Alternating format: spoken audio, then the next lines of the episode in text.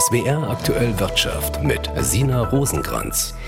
Bei der Deutschen Post könnte es bald zu einem unbefristeten Streik kommen. Verdi hat die Verhandlungen am Abend für gescheitert erklärt. Die Gewerkschaft hatte 15 Prozent mehr Geld für die 160.000 Beschäftigten gefordert. Eine außergewöhnlich hohe Lohnsteigerung, mit der sich Verdi auch nach drei Tagen Verhandlungen nicht komplett durchsetzen konnte. Jörg Sauerwein. Nach dem Scheitern der Verhandlungen in Düsseldorf will Verdi die Mitglieder jetzt zur Urabstimmung aufrufen. Stimmen die für einen weiteren Arbeitskampf, dann könnte es in den nächsten Monaten unbefristete und längere deutschlandweite Streiks geben. Die Post hatte nach eigenen Angaben Lohnerhöhungen von durchschnittlich 11,5 Prozent angeboten. Dazu eine Inflationsausgleichsprämie von 3000 Euro über zwei Jahre. Postpersonalvorstand Thomas Ogilvy sagte, er sei sehr überrascht und enttäuscht, denn ein solches Angebot habe es in der Geschichte Geschichte der Deutschen Post noch nie gegeben. Für die Verdi-Verhandlungsführerin Andrea Kocic war allerdings die lange Laufzeit der entscheidende Punkt. Denn die hätte nach Gewerkschaftsangaben bei 24 Monaten liegen sollen. Man könne aber jetzt noch gar nicht sagen, ob sich die Preissteigerungen im kommenden Jahr nicht ähnlich wie aktuell fortsetzen. Das Ergebnis der Urabstimmung wird in den nächsten drei bis vier Wochen erwartet. Dann könnten die Zeichen auf Streik stehen. Jörg Sauerwein, Düsseldorf. Nicht nur bei der Post, sondern auch im öffentlichen Dienst ist der Tarifstreit in Schwung gekommen. Hier bewegen sich beide Seiten aber noch einige Eskalationsstufen drunter. Es gab erste Warnstreiks und auch nächste Woche soll gestreikt werden. Verdi und der Beamtenbund fordern unter anderem 10,5 Prozent mehr Geld für die rund zweieinhalb Millionen Beschäftigten. Hagen Lesch ist Tarifexperte beim Arbeitgebernahen Institut der deutschen Wirtschaft in Köln. Herr Lesch, wie hart könnte diese Auseinandersetzung noch werden? Naja, der Arbeitskampf droht sehr hart zu werden, weil natürlich inflationsbedingt diesmal eine besonders hohe Lohnforderung im Raum steht und die Kommunen natürlich auch unter hohen Energiepreisen oder hohen Kosten leiden, ebenso wie auch die Beschäftigten im öffentlichen Dienst. Insofern ist die Ausgangslage diesmal besonders schwierig.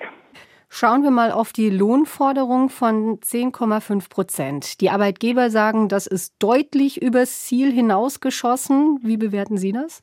Also ich halte die Forderung für maßlos aus drei Gründen. Erstens mal ist das weit mehr, als wir an Inflation beobachten. Man muss ja auch sehen, dass die Forderungen, wenn man das effektiv rechnet, mit den 500 Euro Mindestbetrag auf etwa 15 Prozent hinauslaufen. Das Zweite ist, dass die Forderungen auch eigentlich bisher Spitzen, nehmen Sie mal die 14 Prozent, auch wirklich die, die Spitze der Tarifbewegung ist. In der Metallindustrie hatten wir 8 Prozent, in der Textilindustrie auch gerade. 8 Prozent als Forderung.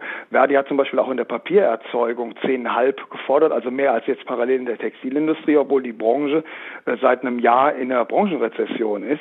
Also ich habe den Eindruck, Verdi nimmt auch im Vergleich zu anderen Gewerkschaften wenig Rücksicht. Jetzt hat sie natürlich mit der EVG, gerade bei der Bahn, nochmal Zuspruch bekommen. Die haben ja jetzt 12 Prozent gefordert auch. Mhm. Aber, und das Dritte ist halt, mich stört an dieser Art der Forderung, dass hier ignoriert wird, dass wir durch diese höheren Energiepreise allgemein einen Wohlstandsverzicht oder Wohlstandsverlust haben. Wir geben in diesem Jahr 136 Milliarden mehr für importierte Energie aus. Im letzten Jahr war es 123 Milliarden.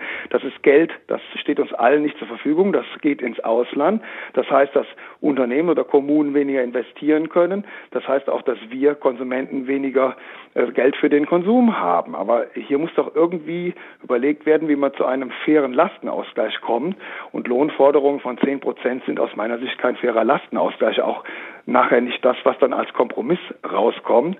Aber deswegen, das ist meine große Hoffnung, gibt es ja noch dieses Kompromissinstrument, was so eine Brücke bilden kann, eben diese Inflationsausgleichsprämien, die ja im Rahmen der konzertierten Aktion von Bundeskanzler Scholz angeboten wurden.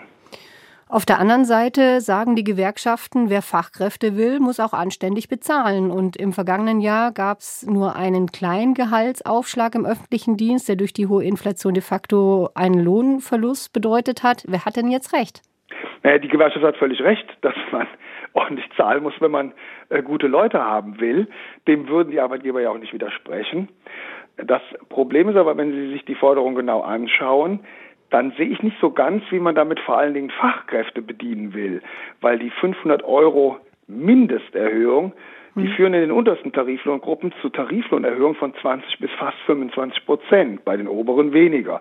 Also so den Fokus jetzt speziell auf IT-Fachkräfte oder sonstige äh, knappe Gruppen zu lenken, den sehe ich jetzt ehrlich gesagt in diesem Verdi-Ansatz nicht.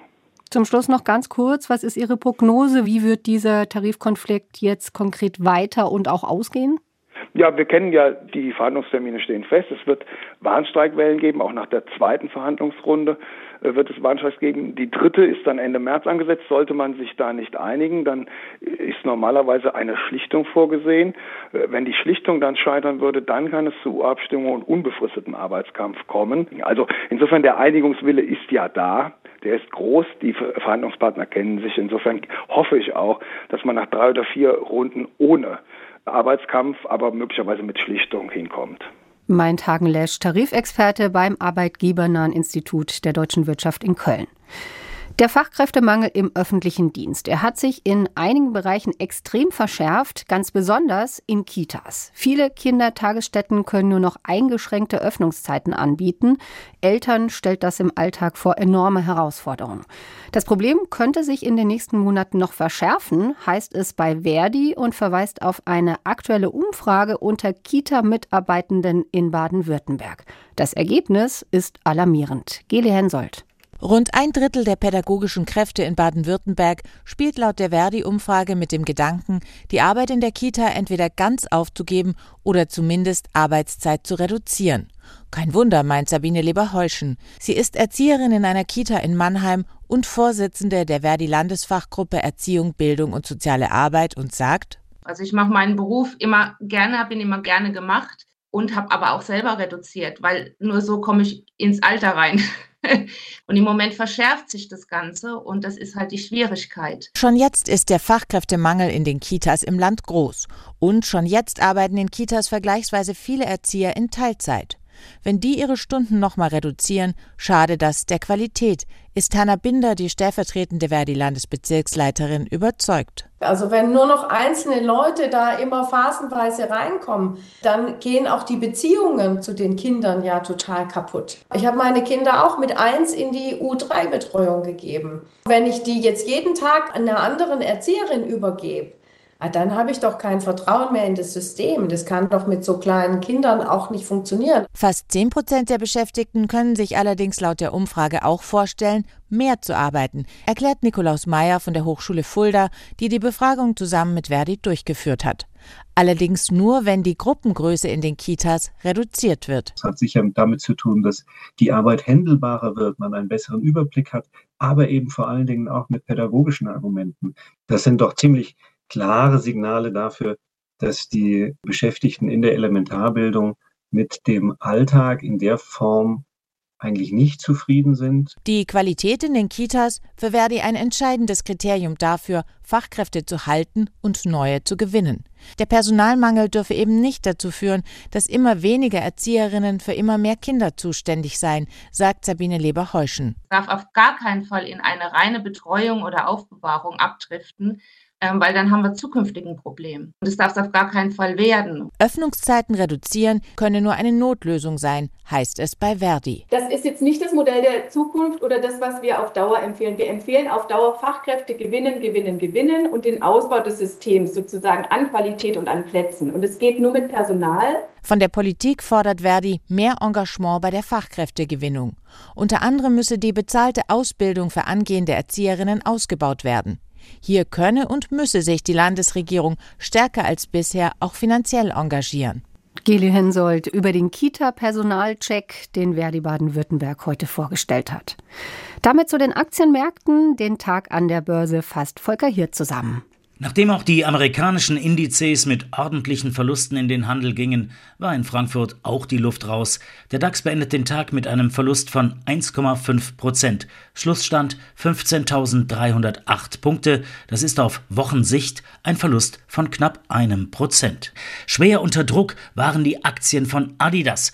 Der Sportartikelhersteller musste das Schlimmste verkünden, das ein aktiennotiertes Unternehmen verbreiten kann. Die Geschäfte laufen schlecht und so wie es aussieht, werden wir das laufende Jahr sogar mit Verlust abschließen. Der Anteilsschein verlor rund 12 Prozent an Wert und war damit das Schlusslicht im DAX. Volker Hirt, ARD Börse, Frankfurt.